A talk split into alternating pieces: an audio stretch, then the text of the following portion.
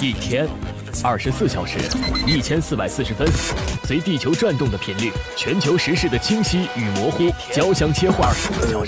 一千四百四十秒，需要更多思辨的力量来了解这一切。登录九一八超级见闻，唤醒你的思辨力。思辨力。欢迎收听本档超级见闻，我是燕子。本档超级见闻，我们来关注美国期中考之后的第二天，也就是当地时间的十一月七号，美国发生了三件事情。期中考之后，美国政治又进入到新的阶段。但是在十一月七号第二天，特朗普非常生气。第一件事儿呢，是不省心的美国有线电视新闻网 CNN 又出了特朗普的眉头。说起来，美国有线电视新闻网 CNN 是特朗普的老冤家，反正从当选之前就一直在打口水仗。但是高潮发生在当地时间的十一月七号，白宫的记者会上，CNN 的刺头记者吉姆·阿克斯塔哪壶不开提哪壶，抛出了尖锐的问题。他询问特朗普。为什么要对他的选民在难民问题上撒谎，把远离美国边境的难民说成是入侵者呢？一听到这个问题，特朗普不高兴了，但是尽可能维持着总统的风度，微笑地说：“你呀，应该让我来管理国家，你管好 CNN 就够了。”按照特朗普的性格，是真够客气了，但是。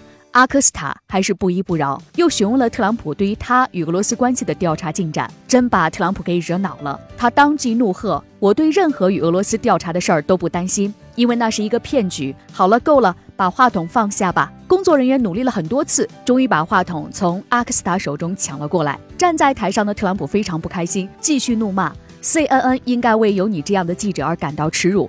你是个可怕和粗野的人。”当你们报道假新闻的时候，你们就是人民的公敌。人民的公敌这样的话都出来了，特朗普非常的生气，后果很严重。接下来，按照阿克斯塔的说法，他已经被吊销了进入到白宫采访的通行证。而第二件事儿呢，十一月七号，特朗普干净利落地炒掉了司法部长塞申斯。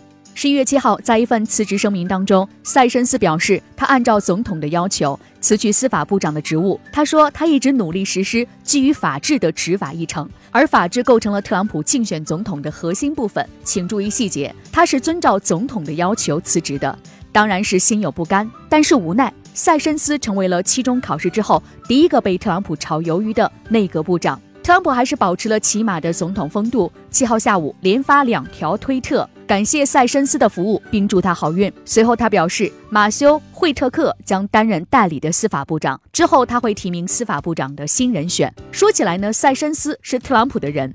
但是，当特别检察官米勒调查特朗普与俄罗斯的关系时，塞申斯却以主动避嫌的名义闪人，弄得特朗普确实比较被动。在特朗普的眼中，这是非常的滑头。我提名你当司法部长，你这样在背后来一刀。对于这样缺乏担当的人，特朗普非常的恼火。今年八月份。在接受福克斯新闻网采访时，特朗普直言不讳：“我给他这份工作最重要的原因，是因为他的忠诚。他从一开始就支持我。但现在让我感到遗憾的是，他并没有真正的控制司法部。这么没有本事，那就赶紧走吧。”塞申斯心有不甘，但是特朗普没有任何的挽留。还有第三件事儿，美国的最高法院又有新的动向。下一档我们来解读，超级见闻，唤醒你的思辨力。更多精彩内容，欢迎锁定午间十二点新闻栏目，登录九一八。